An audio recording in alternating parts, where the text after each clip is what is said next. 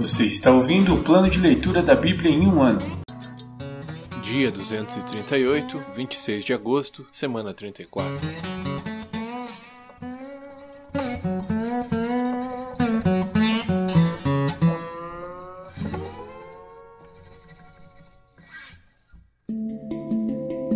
Novo Testamento.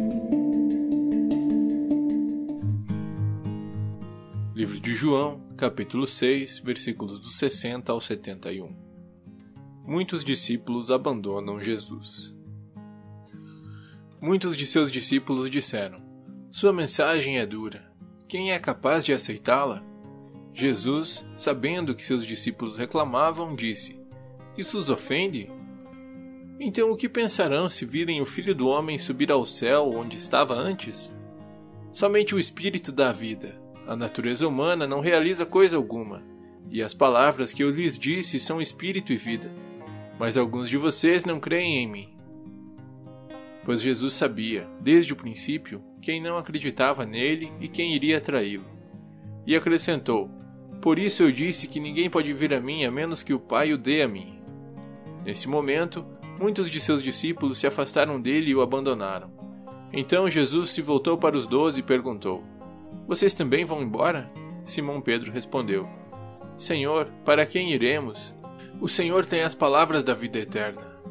Nós cremos e sabemos que o Senhor é o Santo de Deus. Então Jesus disse: Eu escolhi vocês doze, mas um de vocês é um diabo. Ele se referia a Judas, filho de Simão Iscariotes, um dos doze, que mais tarde o trairia.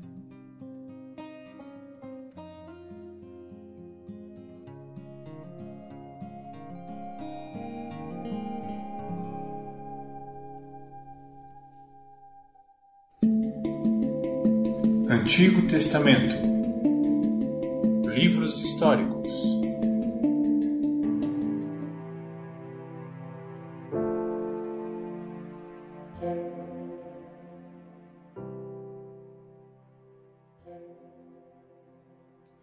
Primeiro livro das Crônicas, capítulo 25 Responsabilidade dos músicos. Depois, Davi e os comandantes do exército nomearam homens das famílias de Asaf, Emã e Gedutum para profetizar, com o acompanhamento de liras, harpas e símbolos. Esta é a lista de seus nomes e de suas responsabilidades. Dos filhos de Asaf, Zacur, José, Netanias e Azarela. Trabalhavam sob a direção de seu pai, Asaf, que profetizava por ordem do rei. Dos filhos de Gedutum, Gedalias, Zeri, Jesaías, Simei, Asabias e Matitias, seis ao todo, trabalhavam sob a direção de seu pai, Gedutum, que profetizava com o acompanhamento da lira, dando graças e louvando o Senhor.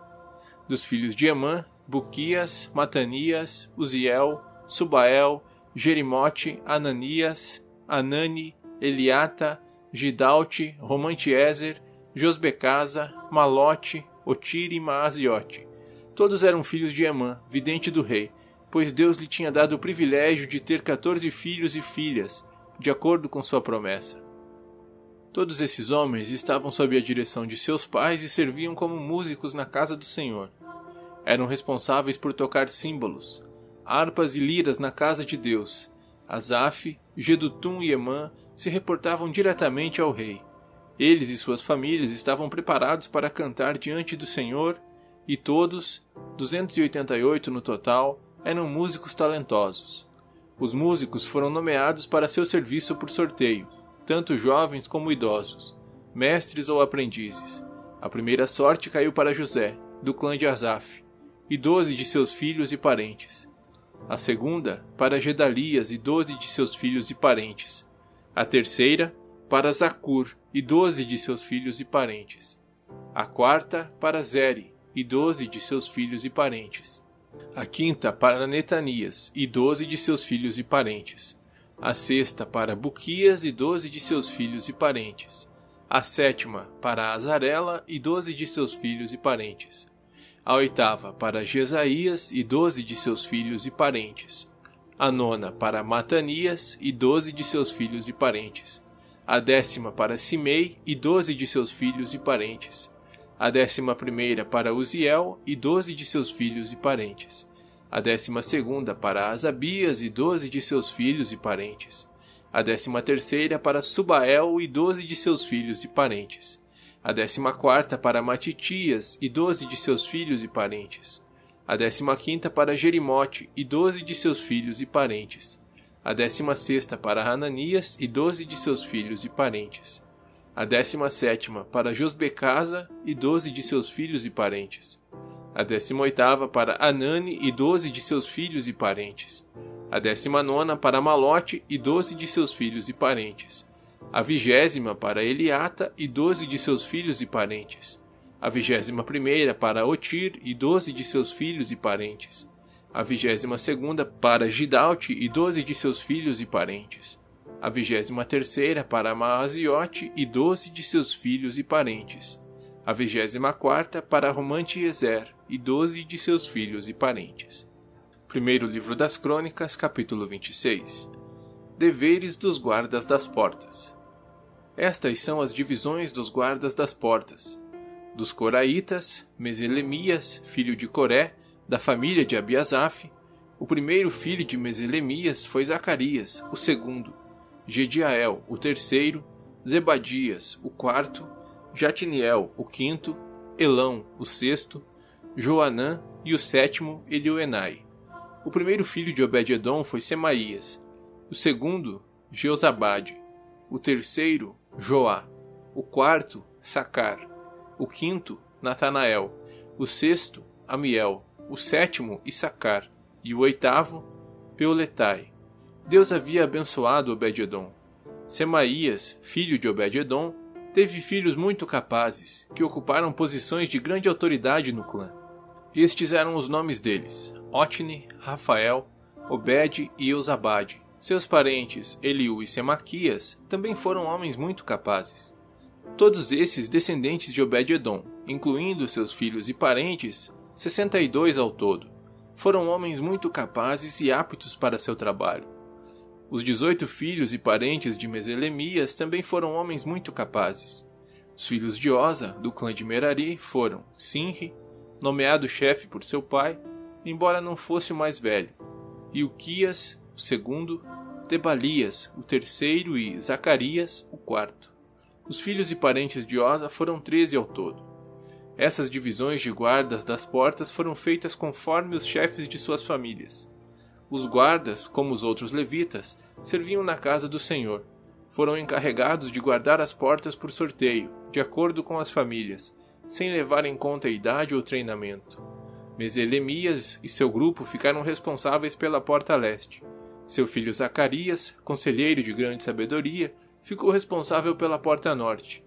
Obed-edom ficou responsável pela porta sul e seus filhos pelo depósito. Supim e Osa ficaram responsáveis pela porta oeste e pela passagem que dava para o templo. O serviço dos guardas foi dividido de forma igual. Todos os dias, seis levitas ficavam encarregados da porta leste, quatro da porta norte, quatro da porta sul e duas duplas do depósito. Cada dia, seis ficavam encarregados da porta oeste, quatro da passagem que dava para o templo e dois do pátio. Essas foram as divisões dos guardas das portas dos clãs de Coré e de Merari, tesoureiros e outros oficiais. Outros levitas, sob a liderança de Aías, eram encarregados dos tesouros da casa de Deus e dos depósitos onde ficavam os objetos consagrados. Da família de Libni, no clã de Gerson, Jeiel era o chefe. Os filhos de Jeiel, Zetã e seu irmão Joel, eram encarregados dos tesouros da casa do Senhor os líderes descendentes de Anrão, de Izar, de Hebron e de Uziel foram: do clã de Anrão, Sebuel foi descendente de Gerson, filho de Moisés. Era o oficial encarregado dos tesouros. Suas gerações de parentes por parte de Eliezer foram Reabias, Jesaías, Jorão, Zicre e Selemote. Selemote e seus parentes eram encarregados dos tesouros que o rei Davi, os chefes das famílias, os generais e capitães e outros oficiais do exército haviam dedicado ao Senhor. Esses homens dedicaram parte dos despojos que haviam obtido nas batalhas para a manutenção da casa do Senhor. Selomote e seus parentes também cuidavam de todas as ofertas dedicadas ao Senhor pelo vidente Samuel, por Saul, filho de Quis, por Abner, filho de Ner, por Joabe, filho de Zeruia. Eram responsáveis, ainda, pelas demais ofertas dedicadas ao Senhor. Do clã de Izar, Kenanias e seus filhos receberam as responsabilidades administrativas de Israel como oficiais e juízes. Do clã de Hebron, Asabias e seus parentes, 1.700 homens capazes, foram encarregados das terras israelitas a oeste do Rio Jordão. Eram responsáveis por todas as questões relacionadas ao serviço do Senhor e do Rei nessa região. Também do clã de Hebron, Gerias era o chefe dos Hebronitas, de acordo com os registros genealógicos. No quadragésimo ano do reinado de Davi, fez-se uma busca nos registros e foram encontrados homens capazes do clã de Hebron em Jazer, na terra de Gileade. Havia 2.700 homens capazes e chefes de família entre os parentes de Gerias. O rei Davi os enviou para o lado leste do Jordão e os encarregou das tribos de Ruben e Gade e da meia tribo de Manassés. Eram responsáveis por todas as questões relacionadas a Deus e ao rei.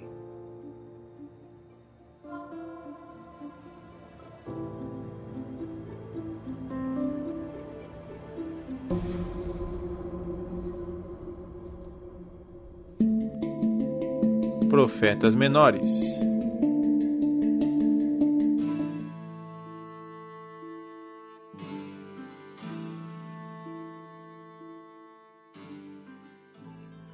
De Zacarias, capítulo 11 Abra suas portas, ó Líbano, para que o fogo devore seus bosques de cedro. Chorem, ciprestes, por todos os cedros caídos, até os mais majestosos tombaram Chorem, carvalhos de Bazã, pois os densos bosques foram derrubados. Ouçam o gemido dos pastores, pois os pastos verdes foram destruídos. Ouçam os leões fortes rugirem, pois as matas no vale do Jordão foram devastadas. Os bons e os maus pastores. Assim diz o Senhor, meu Deus: Vá e cuide do rebanho destinado para a matança. Os compradores abatem suas ovelhas sem remorso e os vendedores dizem: Louvado seja o Senhor, pois fiquei rico. Nem mesmo os pastores têm compaixão das ovelhas. Da mesma forma, não terei compaixão dos habitantes desta terra, diz o Senhor. Eu os entregarei nas mãos uns dos outros e nas mãos de seu rei. Eles devastarão a terra e eu não os livrarei. Portanto, cuidei do rebanho destinado para a matança, o rebanho oprimido. Então peguei duas varas de pastor e chamei uma delas de favor e a outra de união num só mês, acabei com seus três pastores. Contudo, perdi a paciência com as ovelhas e elas também me odiaram. Então eu lhes disse: Não serei mais seu pastor. Não me importarei se morrerem ou se forem devoradas. E, aquelas que restarem, comam a carne umas das outras. Em seguida, peguei a vara chamada favor e a quebrei ao meio, para mostrar que havia cancelado a aliança que tinha feito com todas as nações Assim acabou minha aliança com elas. O rebanho aflito me observava e entendeu que o Senhor falava por meio de minhas ações. Então eu lhes disse: Se quiserem, paguem meu salário, mas, se não quiserem, não me paguem. E eles me pagaram trinta moedas de prata. Então o Senhor me disse: Lance isso ao oleiro, esse preço fabuloso pelo qual me avaliaram. Peguei as trinta moedas de prata e as lancei ao oleiro no templo do Senhor. Depois peguei minha outra vara, união, e a quebrei ao meio, para mostrar que a união entre Judá e Israel havia se rompido. Então o Senhor me disse: Volte e faça agora o papel de pastor inútil, para mostrar como entregarei esta nação a um pastor que não cuidará das ovelhas que estiverem morrendo, nem protegerá as pequenas, não curará as feridas nem alimentará as saudáveis. Em vez disso, comerá a carne das ovelhas mais gordas e arrancará seus cascos. Que aflição espera esse pastor inútil, que abandona o rebanho. A espada cortará seu braço e atravessará seu olho direito. O braço ficará imprestável e o olho direito totalmente cego.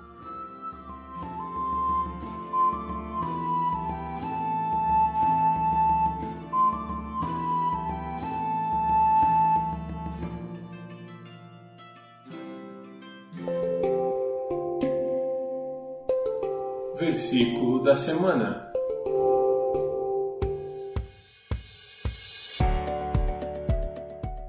Voltem à sua fortaleza, ó prisioneiros da esperança, pois hoje mesmo anuncio que restaurarei tudo em dobro para vocês. Zacarias 9:12. Voltem à sua fortaleza, ó prisioneiros da esperança, pois hoje mesmo anuncio que restaurarei tudo em dobro para vocês. Zacarias 9:12. Voltem à sua fortaleza, ó prisioneiros da esperança, pois hoje mesmo anuncio que restaurarei tudo em dobro para vocês. Zacarias 9:12.